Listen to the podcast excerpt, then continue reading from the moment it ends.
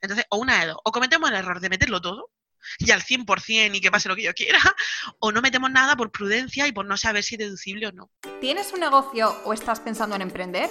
¿Te gustaría conocer de cerca las historias de increíbles emprendedoras que han pasado por donde estás tú ahora? ¿Estás lista para aprender de la mano de las mejores expertas y llevar tu proyecto al siguiente nivel?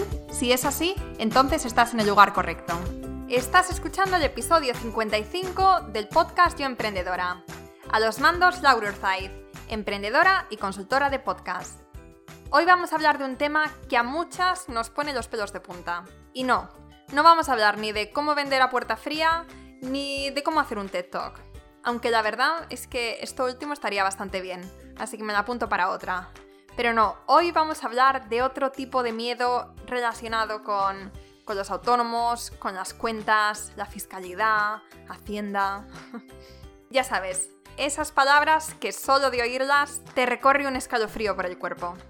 Pero no me cambie este episodio, no te vayas, porque con este tema la solución no es mirar para otro lado, sino saber cuáles son nuestras obligaciones y opciones y así poder actuar con la conciencia tranquila. Y además tenemos la suerte de contar con una experta que nos habla con un lenguaje que todas entendemos y de una forma muy cercana. Ella es Ana, gestora, mamá y emprendedora en consultoría blogger.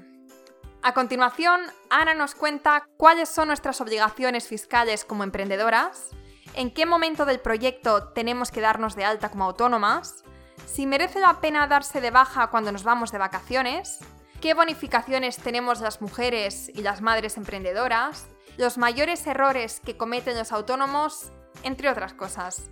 Y antes de dar paso a este episodio, me gustaría leer la reseña que Chris Fernández nos ha dejado en iVoox. Dice así: Hola Laura, me gustaría decirte tantas cosas que en un comentario de tu podcast me parece poco. Eres genial y el valor que aportas es tan grande que pocas son las palabras para halagarte. Eres mi compañera de costuras todas las tardes. A menudo fantaseo con ser yo a quien entrevistas, contando mi historia y respondiendo a que ahora mismo estoy fuera de mi zona de confort, pero sé que va a merecer la pena. He dejado mi trabajo de ingeniera para centrarme en mi proyecto Handmade, y tu podcast me da las fuerzas que a veces flaquean. Una y mil veces gracias. Bueno, tengo que decir que cuando leí este comentario me quedé sin palabras. Chris, de verdad, muchísimas gracias a ti por estar ahí, por tomarte el tiempo para dejarme este bonito comentario por dejarme acompañarte en tu ratito de costuras, pero sobre todo y más importante, por ser tan valiente y por estar luchando para ofrecer lo mejor de ti al mundo. Sin duda, eres un ejemplo a seguir. Bueno, y después de estas bonitas palabras, empezamos el episodio. Buenos días, Ana. ¿Qué tal? Bienvenida a Yo Emprendedora. Buenos días. ¿Qué tal estás? Pues bien, en plena campaña de impuestos, pero muy bien, muy bien. Qué divertido, ¿no? Sí, hombre, a mí sí, a mí sí me gusta, pero yo entiendo que el resto de las emprendedoras y los autónomos que nos escuchen estarán un poquillo nerviosos por la época en la que estamos. Mira, a mí me toca hoy pagar mis impuestos y siempre es como, joder, de verdad, o sea, es lo típico que voy retrasando, mira, estamos a día 18, me quedan dos ya días. Te has pasado, ya te has pasado del, del, plazo para domiciliar. O sea, ya tienes que pagarlo en el momento que presente. Ah, sí, no, es que yo siempre lo hago así. Ah, sí. Bueno, pues ahora si queréis os cuento que hay dos plazos. Venga, vale, ahora nos cuentas. Es que además para mí todo esto va a ser muy nuevo, así que este episodio me va a venir genial. Venga, Pero perfecto. Sí que es verdad que nos estabas, que estabas diciendo que, que a muchos emprendedores le da un poco de miedo este tema. Y yo tengo que reconocer que tú y yo llevamos hablando un tiempo ya para intentar ver cómo, cómo encajábamos esta entrevista, pero yo creo que subconscientemente, como el tema me da tanto reparo, he ido como alargándolo, alargándolo. Nunca era un buen momento. Sea, vamos a intentar que sea algo ameno y veréis cómo vaya, vaya a aprender muchas cosas. Claro que sí, además es que es súper necesario. Y contigo seguro que nos lo pones todo más, más fácil y como tú dices, más ameno. Así que mmm, vamos a entrar de lleno en el tema, pero antes me gustaría que te presentaras, que nos cuentes quién eres, a qué te dedicas. Bueno, esto yo creo que más o menos todas ya lo podemos presuponer, pero bueno, aún así, que, que nos hables un poquito de ti. Pues nada, bueno, pues yo soy Ana, yo soy asesora fiscal desde el año ya pues 2014 y, y yo venía trabajando en una consultora privada, eh, bueno, en, física, ¿no? En un despacho físico en Murcia, donde yo vivo. Y en, en 2017 decidí, bueno, pues emprender mi camino como emprendedora, valga la redundancia, y dedicarme exclusivamente, porque no me dedico a otra cosa que no sea eso, dedicarme exclusivamente a, asesorar a autónomos emprendedores. O sea, no llevo empresa y no llevo otro tipo de, de negocios que no sean emprendedores y no sean autónomos. Entonces, pues por aquel entonces yo decidí, bueno, hace no mucho, hasta hace no mucho estaba compaginando las dos, los dos trabajos, el por cuenta ajena y, el, y, el, y, el, proyecto personal. Y bueno, en este año ya decidí que quería volar sola, que quería quedarme sola y hacer lo que yo quería. Y así que realmente sola, sola, sola como emprendedora llevo, llevo este año solo, pero bueno, el, el proyecto lleva ya, lleva ya casi tres años funcionando. Muy bien. Y me imagino que clientes no, te faltarán. Afortunadamente no, pero lucho todavía por, por, por esos emprendedores o esos autónomos que todavía sacrifican la, el, la figura del, del, del asesor, del gestor, que vosotros le llamáis nos llamáis gestores, pero no somos gestores, somos asesores. Pero bueno, es, una, es un poco tontería. Eh, y todavía lucho con, es, con, esa gente que dice, no, es que yo pagar X a un asesor, es que tal, es que no puedo, es que me es que ya me lo llevo yo. Bueno, pues yo de verdad siempre os diré que, aunque sea una cosa puntual, aunque sea una duda que tengáis, que no lo miréis por vuestra cuenta, que los foros de, de, de internet están muy bien, pero que luego los casos son muy particulares y que cada uno necesita saber y necesita ser asesorado por alguien que entienda. Entonces, bueno, a mí todavía lucho por, por con la gente todavía que quiere sacrificar la figura de, del asesor. Pero bueno, ahí estamos, ahí estamos. Sí, sí, sí, eso sí, pero, pero también cuando estás empezando y apenas tienes dinero, tienes que hacerlo todo tú porque si es entre, entre poder pagar tu cuota de autónomos o poder pagar a un gestor. Pues. Sí, yo lo entiendo y afortunadamente, que todavía queda mucho por recorrer, afortunadamente tenemos la tarifa plana, que ahora hablaremos y tal, uh -huh. pero, pero sobre todo al inicio, que es cuando nos tenemos que dar de alta, no sé qué, podemos cometer muchos errores y yo siempre, aunque sea la consulta, aunque sea lo que sea, si no quieres la mensualidad o lo que sea, que intentes contactar siempre con un asesor que diga, pues esto va aquí, esto va así, esto va tal, ¿sabes? Yo que sé, por lo menos que, la, que, el inicio, el arranque, no cometa ningún error, que luego se me han presentado muchos casos de, ostras, si yo hubiera sabido esto, no me hubiera dado de alta todavía, porque ahora no puedo pedir esta subvención, porque no sé qué. Entonces, claro, luego ya no puedes volver atrás. Sí, sí, sí, hay muchas historias de estas para no dormir, sí. eh, tanto de esta que tú comentas como otras que conllevan unas sanciones económicas después. Sí, sí. Bueno, pues yo tengo aquí una serie de preguntas preparadas. Son preguntas que me ha hecho a mí la audiencia en Instagram, hice una encuesta, me mandaron una serie de preguntas, entonces, pues nada, vamos a, vamos a ver si puedes contestarlas. Venga, seguro. Venga, la primera es, ¿cuáles son nuestras obligaciones fiscales como emprendedores? Pues a ver, mmm, ya no como emprendedores, porque realmente las obligaciones fiscales son de todos los autónomos. Entonces, realmente obligación como emprendedor no es que tengamos. O sea, eres, tienes obligaciones como autónomo, como, como, figura autónoma que vas a ser. ¿Vale? Otra cosa es si te constituyes como una sociedad limitada, una sociedad anónima, tal, pero bueno, eso es otra historia. Yo entiendo que la mayoría de la gente que nos está escuchando van a ser autónomos, porque normalmente cuando arrancamos el negocio, por costes, por trámite y por una serie de cosas, arrancamos siempre como autónomos. ¿Vale?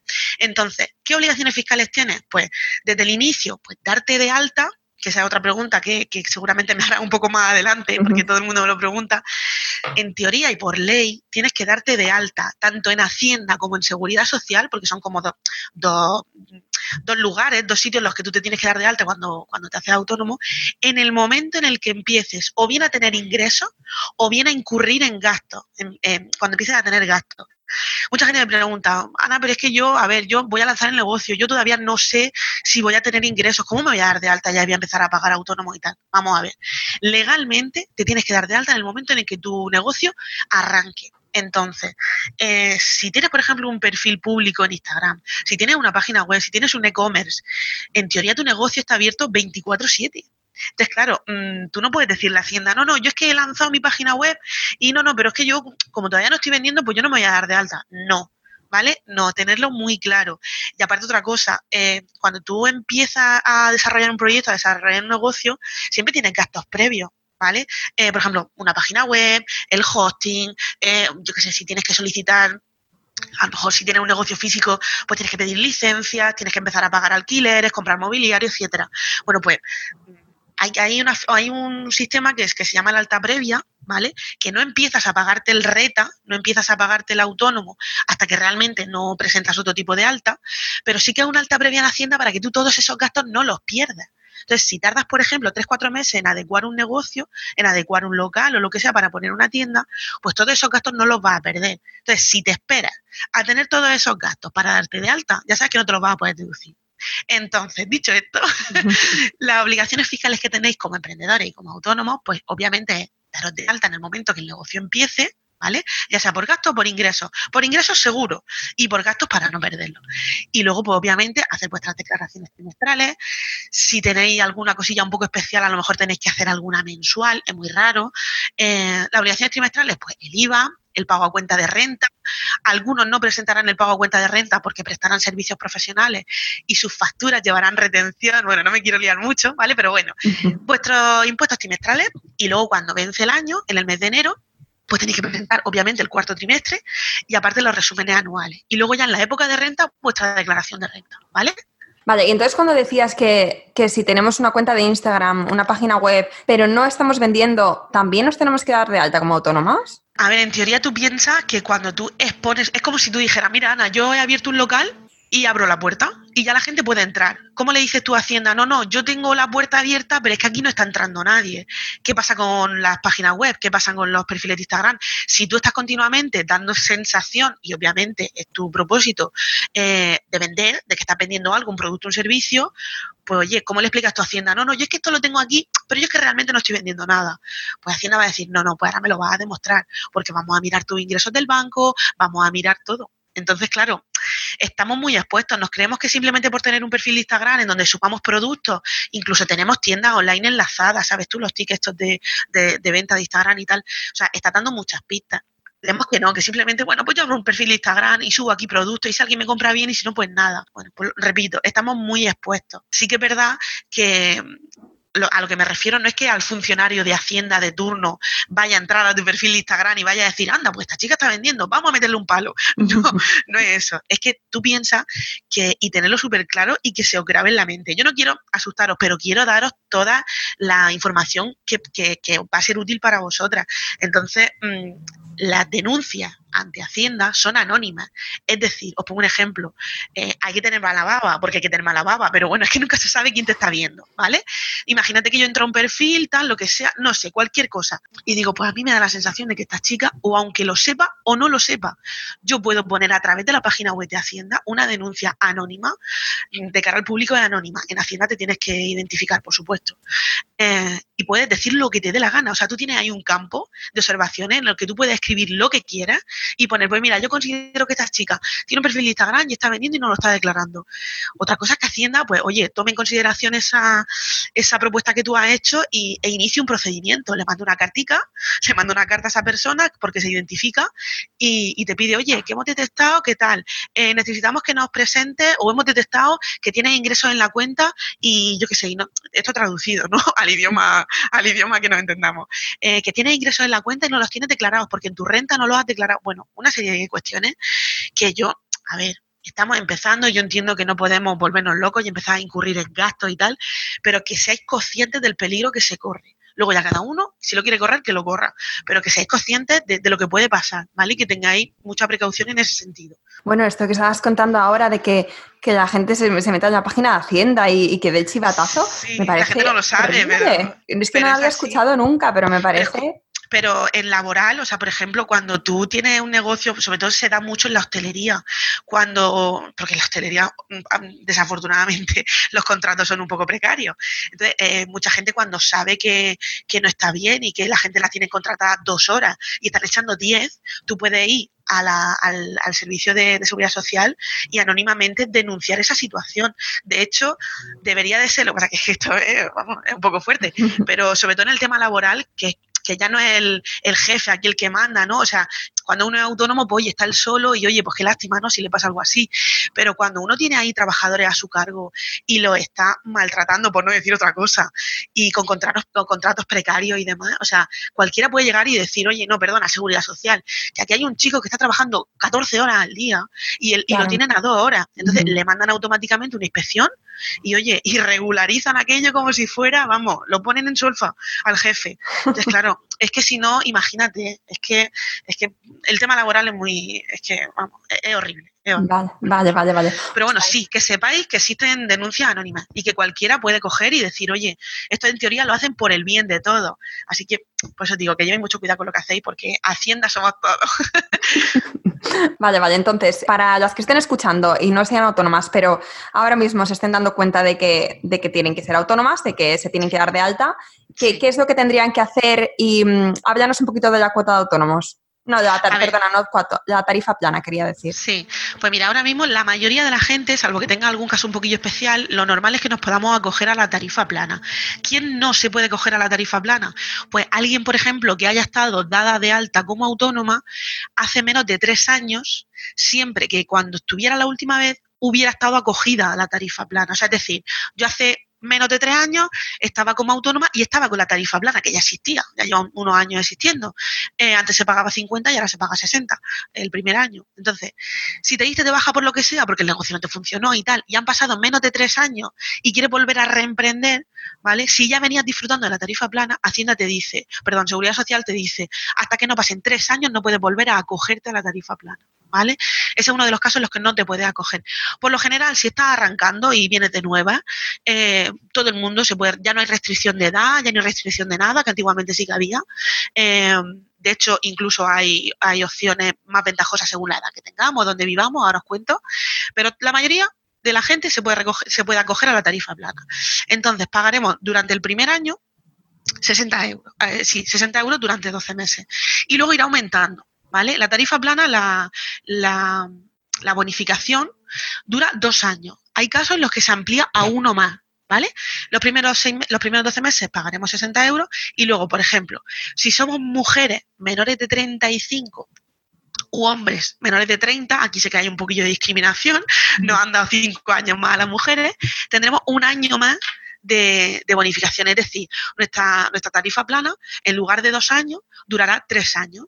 ¿Vale? Entonces, el último tramo, que se paga un poquito menos, que todavía no se pagan los 283 euros que se pagan de normal, el recibo sin bonificar son 283 euros, pues pagará durante un año más, ¿vale? Pagará el último tramo que son 198 euros, ¿vale? Vale. También tiene bonificaciones si vives, por ejemplo, en municipio, si estás empadronado en un municipio de menos de 5.000 habitantes. ¿Vale? Si vives en un pueblecito que tenga menos de 5.000 habitantes y trabajas desde casa o tienes tu negocio allí, pues tienes también un año más de tarifa plana, ¿vale? O si tienes algún tipo de minupalía, también tiene bonificaciones en la tarifa plana, en, en el recibo de autónomo. Y luego tienes, por ejemplo, hay algunas comunidades autónomas por ejemplo, Murcia, que tiene lo de la cuota cero, ¿vale? Que durante dos años no paga, o sea, la, comunidad autónoma te subvenciona el, recibo de autónomo durante dos años. Por ahí en Andalucía también están diciendo que lo van a ampliar, todavía no ha salido. O sea, que también hay que mirar eh, en cada comunidad autónoma si hay alguna mejora, ¿vale? Pero por lo general, 12 meses a 60 euros y luego ya cada seis meses progresivamente va subiendo la tarifa. Vale, vale, perfecto. Vale, y entonces, eh, para los autónomos, ¿qué libros o qué documentos tenemos que llevar al día? Pues mira, lo que tenemos que tener todos los autónomos desde que nos damos de alta son los libros oficiales y son tres, ¿vale? Es el libro de ingresos, el libro de gastos y el libro de bienes de inversión. El libro de ingresos, ¿qué es el libro de ingresos? Pues todas esas facturas emitidas que tú tienes y luego aparte ingresos como por ejemplo subvenciones. ¿Vale? Todas las subvenciones que tú recibas y por las cuales tributes, pues tienes que reflejarlas en ese libro de ingresos. ¿Vale? El libro de gastos, pues lo mismo, todos los gastos que tengamos con factura, los antiguos llamados tickets, que ahora se llaman facturas simplificadas, y cualquier otro gasto que tengamos sin factura, porque, por ejemplo, la cuota de autónomo es un gasto, pero no, tiene factura. El, justificante es el recibo del banco. Los seguros, si tenemos algún seguro, igual no hay factura. El recibo del banco es el justificante. Y luego el libro de bienes de inversión. ¿Qué son los bienes de inversión? Pues los bienes de inversión es, por ejemplo, imagínate que tú compras un ordenador, o te compras un móvil, o te compras una tablet, y el importe es superior a 300 euros, ¿vale? Es el límite que te pone Hacienda. Pues Hacienda que te dice, oye, pues mira, tú te estás comprando un ordenador, te estás comprando un dispositivo o cualquier otra cosa, mobiliario, por ejemplo, ¿vale? Estás montando un local o estás montando un despacho en casa, ¿vale? Y necesitas mesas, sillas, lo que sea. Eh, Hacienda te dice que como tú eso lo vas a ir utilizando a lo largo de los años, te dice, no te dejo que te, que te imputes el gasto, que no te decrave el gasto completo en ese año, en ese momento en el que tú lo estás comprando. Lo que te dice es durante, un, durante una serie de años, 3, 4, 5, 6, lo que ponga la tabla, lo que ponga la ley, un porcentaje, ¿vale? un porcentaje de lo, del coste de ese bien, del coste de ese que tú, de, lo que tú hayas pagado. Eso es el libro de bienes de inversión, ¿vale? Y por supuesto tenemos que conservar todas las facturas, todos los justificantes, todo lo que hayamos incluido en esos libros de bienes de, o sea, de bienes de inversión, de ingresos y de gastos, durante cuatro años tenemos que conservarla. ¿Vale? Porque en cualquier momento en esos cuatro años, Hacienda nos puede inspeccionar y nos va a pedir tanto los libros, que los libros es pues, exactamente eso, es como un libro, es un listado, ¿vale? De facturas de ingresos, de gastos y tal. Y luego, si quieren consultar algo, te van a pedir las facturas. ¿Vale? Te van a pedir la comprobación de esas facturas. Entonces tienes que conservarlas. Durante cuatro años tienes que tenerlas bien en PDF, bien en papel. Yo siempre recomiendo que las tengas digitalizadas, porque ahora mismo las contestaciones a los requerimientos de Hacienda se hacen siempre vía web. Entonces tienes que mandarlo todo en PDF. Vale, vale, vale, vale, perfecto. Vale, ¿algo más? Eh, respecto a la documentación, no, ya te digo, conservarlo todo durante cuatro años. Bueno, y otra de las preguntas que nos han hecho es cómo podemos estar informadas de nuestras obligaciones de forma sencilla. A ver, pues tenéis que tener claro principalmente que tenéis que estar informadas de cuándo tenéis que presentar las declaraciones, ¿vale? Porque en el momento que os paséis un segundo, un minuto, ya sabéis que os van a, os van a, os van a sancionar, ¿vale? es muy importante que presentéis las declaraciones. ¿Eso cómo lo sabéis? Pues bueno, en la página web de Hacienda tenéis el calendario fiscal, ¿vale? Todos los años tenéis el calendario del contribuyente, que se llama. ¿Qué más tenéis? Eh, cuando, cuando viene el, el periodo de renta, igual, suben también un calendario de cuáles son los plazos, ¿vale? Si tenéis asesor, obviamente el asesor es el que va a estar encima vuestra. Yo soy muy pesada con mis clientes y siempre estoy mandándole correo, oye, que ha salido esto nuevo, oye, que ahora hay una subvención de no sé qué, oye, que, que empieza la campaña de impuestos, que empieza tal. Entonces, si tenéis asesor, pues olvidar, porque el asesor va a ser el que esté encima de vosotras. Y si no está encima de vosotras, no es buen asesor. Lo siento, pero tengo que decirlo. Y, y luego, pues otras cosas que vayan surgiendo, pues ya os digo, si, o sea, podéis suscribiros, por ejemplo, a blogs de, temas de, pues, no sé, de subvenciones o de temas de fiscalidad y tal, pero yo entiendo que esto no os va a gustar, ¿vale? Porque normalmente están escritos siempre, los que son así muy específicos, eh, están escritos siempre en un lenguaje muy técnico. la mayoría de las cosas no las vais a entender. Entonces yo voy a voy a hacer un poco de spam, si me permite. Claro, por supuesto. Yo os, os, recomiendo que en el perfil de Instagram, por ejemplo, yo de vez en cuando, o sea, de vez en cuando, casi siempre estoy subiendo tips, estoy subiendo cosas de, por ejemplo, ahora ha salido la ayuda esta que hay para familias con recursos, con pocos recursos. Que os suscribáis siempre o a blogs o a, o, a perfiles de Instagram o no sé, a cualquier página que os guste, que os guste cómo lo explica, y para que estéis siempre pendientes. ¿Vale? O sea que, pero bueno, principalmente el tema de los impuestos, ¿vale? O sea que en, en, la página de Hacienda tenéis el calendario del, del contribuyente. Vale, vale. Y el calendario sería todos los meses de hasta el día 15 o día 20, ¿no? Sí, de hecho, por ejemplo, yo a primeros de año en la página web de Consultoría Bloggers siempre subo, que lo tenéis en recursos gratuitos, siempre subo el calendario del contribuyente para que lo descarguéis. ¿Vale? Es un PDF que los podéis descargar. El de este año ya lo tenéis. El del año que viene, cuando salga, lo volveré a subir. Entonces, ahí tenéis enmarcado con, colores y tal, súper bien explicado, eh, cuáles son las fechas de presentación de los impuestos me, lo voy a me lo voy a descargar este, que no, lo había visto. En recursos gratuitos tenéis tanto el libro de el ebook que tenéis de gastos deducibles, que está muy bien, que a la gente le gusta bastante porque hay gente que, que dice, anda, pues yo no sabía que esto me lo podía desgrabar y tal. En recursos gratuitos en la página web de consultoriablogger.com tenéis el calendario del contribuyente de 2019, que es solo para autónomos, porque las empresas hay otras cosas que tienen que presentar y tal, pero es solo para autónomos, y luego el libro de los gastos. Si lo queréis descargar, ahí lo tenéis. Vale, perfecto. Vamos a dejar todos los enlaces en las notas del podcast. Bueno, pues otra pregunta sería, ¿cuáles son los principales errores que cometemos los autónomos con respecto a la fiscalidad? Pues mira, el primero, y, viene al hilo de, de, por favor, descargar el ebook de los gastos deducibles. ¿Por qué os digo esto? Porque muchas veces cuando empezáis de nueva o venís de otros asesores o venís de hacerlo vosotras mismas, me decís, Ana, yo es que no sé qué gastos meter, porque claro, yo qué sé, trabajo desde casa o lo normal es que, bueno, la gente con los clientes principalmente que yo tengo son freelance que trabajan desde casa. Entonces la mayoría me dice, Juana, es que yo no sé qué meter, porque es que claro, ¿qué gastos tengo yo? Si es que yo vendo servicios o tengo un e-commerce, o sea, ¿qué, qué, qué gastos tengo yo? Entonces, a ver, por ejemplo, mm, el principal er-, error que tenemos es que no sabemos todos los gastos que podemos meter. Entonces, o una de dos, o cometemos el error de meterlo todo y al 100% y que pase lo que yo quiera, o no metemos nada por prudencia y por no saber si es deducible o no, ¿vale? Entonces, por ejemplo, eh, el gasto del coche, ¿vale? Eh, pues imagínate que con tu coche lo utilizas, tienes un, coche que esté a tu nombre, o sea, importante que esté a tu nombre, eh, y que lo utilizas pues para todo, pues yo qué sé, para ir a eventos, para ir a ver clientes, para ir a ver proveedores, para ir, no sé, lo que sea relacionado con tu actividad. ¿Vale? Eh, pues tú te puedes grabar todos los gastos del coche al 50%. Entonces, hay mucha gente que o lo mete al 100% o no lo mete porque no lo sabe. Entonces, el tema del coche, el gasoil, el taller, el sello que se llama, el, impuesto, se puede grabar al 50% siempre y cuando justifiques que utilizas el coche para trabajar, ¿vale? Eh, si trabajas desde casa y trabajas online, pues oye, lo normal es que no utilices el coche, ¿vale? Porque si lo haces todo online, lo normal es que no. Pero, por ejemplo, imagínate que te vas a un evento, imagínate que te vas a un networking, imagínate que te vas a una charla que hay, pues yo no sé, a lo mejor vives en Barcelona y te tienes que ir a Madrid. Pues todos esos, todas esas dietas, todos esos gastos, te los puedes deducir al 50%. O sea, es que no ha sido para hacer algo con tu negocio, pues todas esas cosas se pueden deducir al 50%.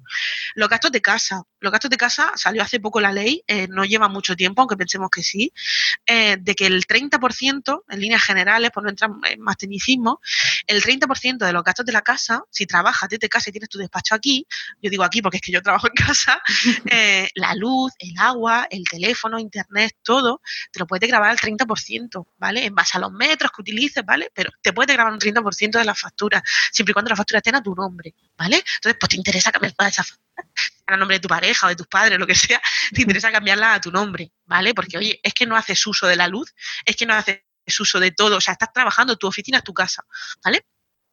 Y luego, eh, errores que también se cometen mucho, sobre todo, eh, por supuesto, las declaraciones trimestrales, ¿no? Al no meter esos gastos o al no incluir según qué tipo de ingresos, pues ahí estamos cometiendo un error.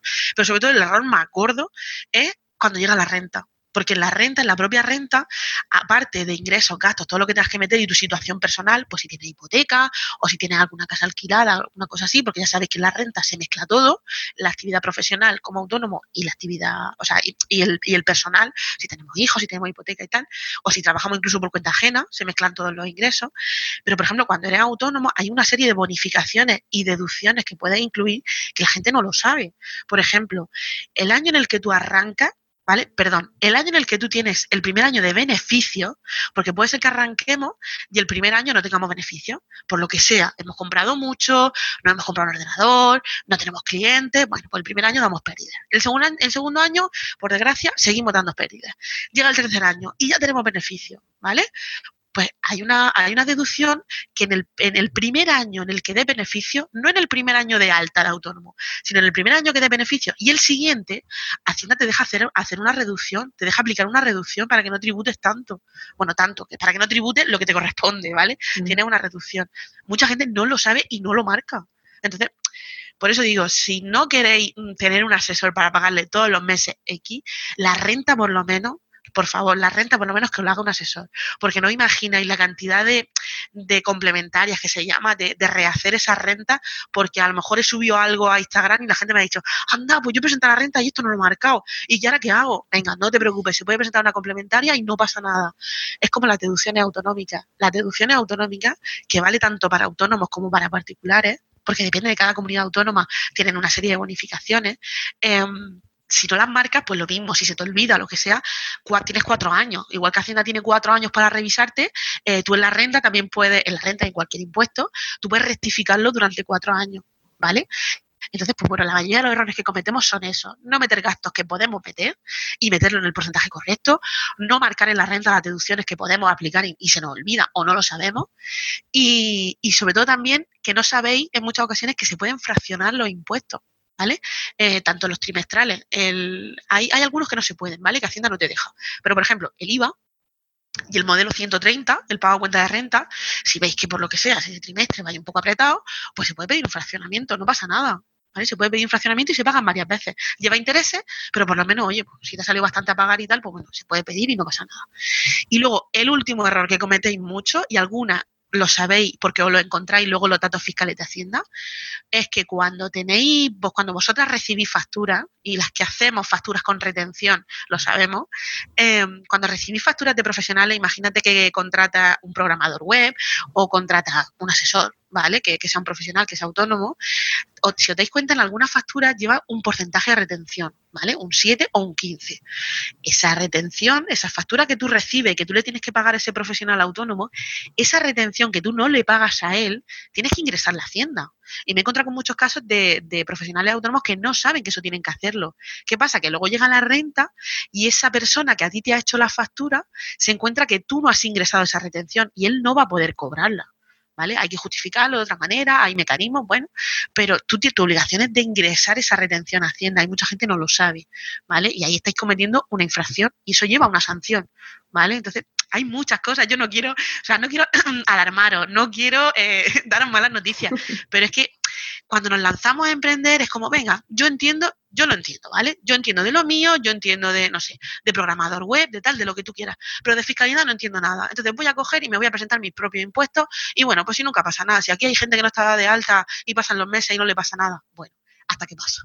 Cuando pasa, os acordáis de que tenéis que haber contratado un asesor. Entonces, por favor, por favor, si, si tenéis dudas, o sea, no tiraros a la piscina. Si tenéis una mínima duda, aunque sea una consulta, hacerla, ¿vale? Que no pasen estas cosas, porque luego son sanciones que hay que pagar. Vale, vale, vale bueno, me quedan dos preguntitas más, ¿vale? Cuéntame. A ver, la primera es relacionado con las vacaciones, ahora que estamos en verano, que este episodio va a salir además, eh, yo creo que a principios de agosto, entonces Ajá. todavía nos pilla a todos en, en época de, de vacaciones. Entonces la pregunta es, ¿merece la pena darse de baja como autónomo si me voy de vacaciones? Pues depende. La respuesta es depende. ¿De qué depende? Pues mira, si estás disfrutando de la tarifa plana en cualquier momento, o sea, me refiero, esté en los primeros seis meses, en los primeros 12, los que sea, si estás disfrutando del recibo bonificado de la tarifa plana, que no estés pagando los 283, no. O sea, un cartel bien grande en rojo, no. Ni se te ocurra darte de baja.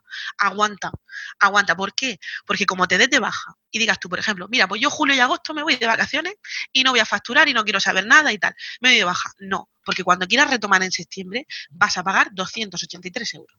Entonces, dime tú si por dos meses te interesa o no te interesa aguantar, ¿vale? Claro, si tu vale. intención, desde luego, es retomar el trabajo. Entonces, si estás disfrutando de la tarifa plana, jamás ni se te ocurra darte de baja, porque pierdes la bonificación, ¿vale? Y luego, si estás pagando la cuota normal de 283 euros, pues oye, ya es decisión tuya. ¿Qué influye que, lo, que, que cortes la cotización dos meses, tres meses, te vas fuera de viaje, lo que sea? Pues obviamente son meses que tú no factures, o sea, perdón, no cotices, pues obviamente que no te estás pagando el recibo, no estás cotizando, estás perdiendo dos, tres meses de cotización. Y dices tú, bueno, Ana, si yo tengo veintitantos, treinta y tantos, de aquí que yo me jubile, que mata tres meses. Bueno, yo te lo digo, tienes que saberlo. Si todos los años vas a hacer en vacaciones, estás perdiendo meses de cotización. Te influya más, te influya menos, pero que lo sepas, que seas consciente. Y luego, por supuesto, en esos meses en los que tú no vas a pagarte el recibo, principalmente no puedes ni facturar. O sea, te sale algún curro en verano, que por lo que sea digas tú, imagínate, no sé, que eres diseñadora web y alguien te viene en agosto diciéndote, te pago 3.000 euros por una página que la necesito. Y tú dirás, ostras, voy a perder la oportunidad, no sé, no, no quiero perder la oportunidad. Pues está dada de baja. Tienes que volver a darte de alta, ¿vale? O sea, es que es Ujú. marrón. Y por supuesto, no te puedes desgravar los gastos. O sea, es decir, si tú, por ejemplo, estás pagando un asesor que, que, que, que te, obviamente te factura los 12, los 12 meses, esos meses de, de, de agosto que él te va a seguir facturando y tal, pues obviamente no te lo va a poder grabar. Los gastos de casa tampoco te lo va a poder grabar. No te puedes grabar ningún gasto. O sea, en teoría, legalmente no eres nadie. Esos meses de vacaciones no eres autónomo. Entonces, ni gastos, ni ingresos, ni deducciones, ni nada. Cuando llegue septiembre, tendrás que volver a darte de alta en Hacienda, volver a darte de alta en el RETA, en Seguridad Social. Entonces, pues bueno, ya cada uno que valore si le merece la pena o no le merece la pena. Yo entiendo que el que esté pagando 283 euros de recibo y a lo mejor se vaya de viaje dos meses o sepa que no va a hacer absolutamente nada, ni en julio ni en agosto, pues oye, decir, oye, mira, es que pagar casi 600 euros de, y no voy a hacer nada, pues oye, pues me merece la pena tal. Bueno, pues si eres consciente y quieres hacerlo así, vale, perfecto, es tu decisión. Pero de luego en tarifa plana, jamás. Vale, vale, perfecto. Bueno, yo estoy segura de que ya acabas de salvar la vida a más de una. Me alegro, me alegro. Y ya la última pregunta es, ¿cuál es la situación de las mujeres autónomas, pero en concreto de las madres autónomas? Pues mira, eh, hace poco también salió la ley de que, por ejemplo, si tú vienes, eh, ha- has dado a luz hace menos de dos años, ¿vale? Es decir, te has dado de baja o no, porque también cambió la, la ley hace poco, este año, eh, si tú te has dado de baja o no. Lo que, lo que quiere decir la ley es que, por ejemplo, si te cogiste la baja hace menos o, tu, o, o has dado a luz hace menos de dos años, puedes retomar la actividad como autónoma acogiéndote a la tarifa plana, ¿vale? Aunque viniera pagando la tarifa normal. ¿Vale? O sea, es decir, lo que Hacienda quiere, lo que Seguridad Social quiere, y es que mm, fomentar que las mamás cuando, oye, pues te dan dos años, mm, si no tiran dos años de baja maternal, otro gallo cantaría, pero bueno, como autónoma, si quieres volver a retomar tu trabajo como autónoma eh, antes de dos años, ¿vale? Desde que diera a luz o te tomara esa baja, eh, puedes retomar la tarifa plana eh, en, términos de cotización. si durante mientras dura la baja, tanto de maternidad como de paternidad, no te giran el recibo de autónomo. ¿Vale? Obviamente tampoco puedes trabajar, no puedes facturar, no puedes hacer nada, salvo que delegues la gestión en otra persona. Pero bueno, no quiero entrar tampoco en, pues no me enrollo. Entonces, si te quieres dar de baja, tienes que darte la baja específicamente como baja maternal. Eso tú vas a Seguridad Social y le dices, mira, soy autónoma y me quiero dar de baja, pero por maternidad. No te hablo de las 16 semanas, te hablo de que me doy de baja como autónoma, pero por maternidad. Para que cuando quieras retomar antes de esos dos años, eh, Seguridad Social te diga, venga, vale, sí, te puedes volver a coger a la tarifa plana. ¿Vale? Si no nos damos de baja, podemos no darnos de baja, ¿vale? Podemos no darnos de baja. Pero si queremos darnos de baja, es muy importante que digáis en seguridad social que la baja es por la maternidad. Porque como te des una baja normal y corriente, no vas a poder acogerte a la tarifa plana cuando decidas retomar, ¿vale? Importante, quedaros con ese, con ese término. Vale, vale, perfecto. Vale, ¿y alguna cosa más que tengamos que tener en cuenta para mamás eh, emprendedoras o mujeres emprendedoras que estén pensando en tener hijos? Pues ya os digo, tenemos de momento solamente esa, bueno, esa bonificación de que si queremos descansar durante dos años para, cuidar a nuestro hijo y tal, y, descansar un poco, pues ya sabéis eso, que, si queréis volver a retomar como autónoma y con tarifa plana, daros de alta antes de dos años, ¿vale? Desde, que nazca, desde que nazca el niño. Vale, perfecto. Bueno, Ana, no sé si hay algo que, que no hayas mencionado y que te gustaría decir antes de terminar la entrevista. Pues, a ver, mm, desde luego, importante lo que os he dicho, quedaros con el, con el tema de presentar los impuestos a tiempo, de tener siempre un soporte detrás, aunque no sea un, asesoramiento mensual, una iguala mensual, que tengáis siempre algún asesor de referencia detrás, no un cuñado, por favor, no tengáis un cuñado, que todos tenemos cuñado y los cuñados entienden de todo y no entienden de nada, ¿vale? Entonces, que tengáis siempre detrás un asesor o algo que aunque sea por consultas puntuales, os pueda salvar el culo hablando claro y mal de cualquier movida que podáis tener porque es que luego de verdad no hay marcha atrás. Cuando hay una sanción o cuando hay algo mal presentado o lo que sea, según en qué caso no hay marcha atrás. ¿Vale? Sobre todo con el tema de la alta, las subvenciones y todo eso. Y luego, mm, si Laura, tú me lo permites, para todos aquellos que, que, bueno, que aún así estáis arrancando y queréis empezar vosotros y no queréis, y queréis hacer, llevaros las cosas vosotros mismos y tal, en septiembre empieza un curso que imparto para todos esos todas esas personas que, arrancan y que quieren saber cómo facturar, cómo presentar sus impuestos, qué pasa con las subvenciones, todo, ¿vale? Un global de todo lo que tenéis que saber. En septiembre empieza un curso, ¿vale? Que todavía quedan plazas. Entonces, si queréis apuntaros, pues habléis con Laura y os pasa el enlace, habléis conmigo, lo que queráis, ¿vale? Por lo menos pasar un cable. Perfecto, vale. Lo vamos a dejar el enlace, todo en las notas del podcast. Para los que estén escuchando y también quieran tener una consultoría contigo, ¿dónde se pueden poner en contacto contigo? Pues mira, podéis entrar a la página web y, o me podéis escribir si queréis a, info arroba consultoriablogger.com y hablamos. O me podéis hablar por Instagram o me podéis hablar a través del, del plugin de WhatsApp de la página web, como queráis. Me tenéis por donde queráis. Perfecto. Bueno, Ana, pues eh, no ha sido para tanto, ¿eh? Bueno, me he cortado, ¿eh? Me, he cortado, me he cortado. hemos cubierto un montón de temas y, la verdad es que ha habido algunos momentos en los que estaba como con los ojos totalmente abiertos y pensando, ¿estoy haciendo esto bien? Dios mío, tengo que hablar con Ana, necesito una consulta ya. pero, pero vamos, a mí personalmente me ha resuelto un montón de preguntas que tenía y vamos, estoy segura de que, de que las que estén escuchando, pues igual, porque además estas son preguntas que nos ha hecho la audiencia. Así que bueno, que te lo agradezco muchísimo, de verdad, que hayas sido tan abierta, que nos hayas contestado de forma tan directa y poniéndonos esas cosas tan fáciles sobre todo, hablándonos en un lenguaje muy, muy llano para que todas entendamos. Al final eso es lo que valora, lo que valora sobre todo el emprendedor, cuando arranca y va a buscar un asesor, que no le hablen de tecnicismos, que me hables claro, que me diga esto como es, no me hables de términos técnicos porque no te entiendo. Entonces, una de las cosas por las que yo quise volar sola fue porque yo quería dedicar esa, ese tiempo y dedicar ese, pues, ese espacio de mi trabajo a realmente explicar las cosas como son y a que los emprendedores entiendan cómo van los impuestos, cómo van los plazos, cómo va la renta, cómo va todo, ¿vale? Porque al final es tu dinero y tu negocio.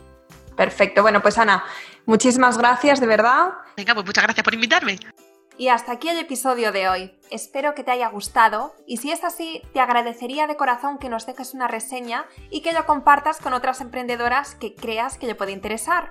Si tienes un negocio y quieres seguir aprendiendo e inspirándote con increíbles referentes, entra ahora en yoemprendedora.es y suscríbete de forma completamente gratuita. Hasta la próxima.